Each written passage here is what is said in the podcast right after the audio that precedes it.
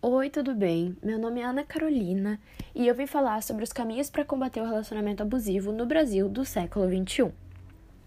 Eu vou usar como exemplo uma série norte-americana muito conhecida da Netflix que é dirigida por Greg Berlanti e Sarah Gamble. O nome da série é You e eu, particularmente, gosto muito da série. Ela relata a história do romance de Joe e da Guinevere, o Joe é um gerente de uma livraria que acaba conhecendo a Guinevere, que por coincidência é uma aspirante a escritora. Na série, o menino está disposto a fazer tudo para manter a menina do seu lado, porque ele pensa que ela é a paixão da vida dele. Mas a paixão dos dois começa a se tornar muito abusiva, que o protagonista inicia uma perseguição à garota. E no século XXI, no Brasil, né, são muito frequentes os casos de relacionamento abusivo, no qual as pessoas não enxergam os sinais. Agora, eu vou citar um dos problemas, que é identificar o início de um relacionamento abusivo. No caso, quando o companheiro ou a companheira começa a dar sinais estranhos. Por certo, o companheiro ou companheira iniciará com invasões de privacidade e também chantagens emocionais. Logo depois disso, pode ocorrer uma violência doméstica.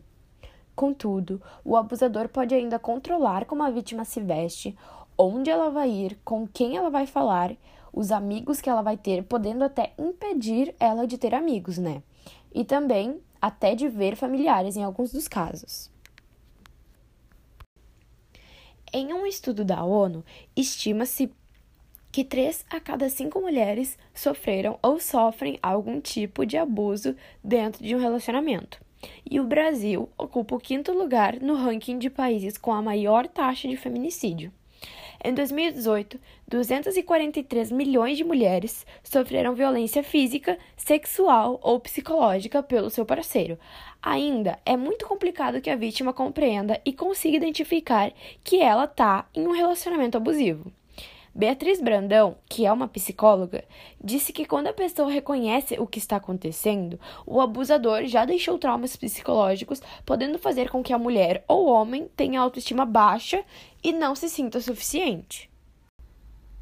Dessa maneira, a vítima que está nesse tipo de relacionamento, para conseguir sair dele, precisa ter a intervenção de um terceiro.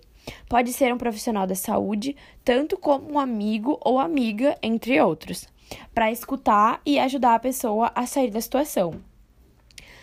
Plataformas digitais, em união com a Secretaria de Políticas para as Mulheres, devem fazer e disponibilizar campanhas para encorajar as mulheres a denunciar o abuso, porque muitas vezes ela tem, elas têm medo de denunciar por causa do agressor, tem medo que ele vá atrás delas e faça alguma coisa com elas ou com quem elas gostam, como por exemplo a família ou os amigos. O governo federal também deve propor medidas mais severas para o agressor, como mais tempo na cadeia ou alguma outra medida severa. E a escola tem também né, o dever de organizar palestras necessárias sobre o assunto que foi discutido. Uh, palestras sobre abuso. Uh, claro que em séries que hum, as pessoas vão entender, né? Porque não adianta tu chegar no na segunda, no segundo ano do ensino fundamental e querer falar sobre isso. Um, também, né, para influenciar desde pequeno as pessoas para tomar cuidado e podendo assim diminuir os casos de relações abusivas no Brasil. Esse foi o meu podcast sobre os caminhos para combater o relacionamento abusivo no Brasil do século 21. E é isso, Sora. Espero que eu tenha e do bem.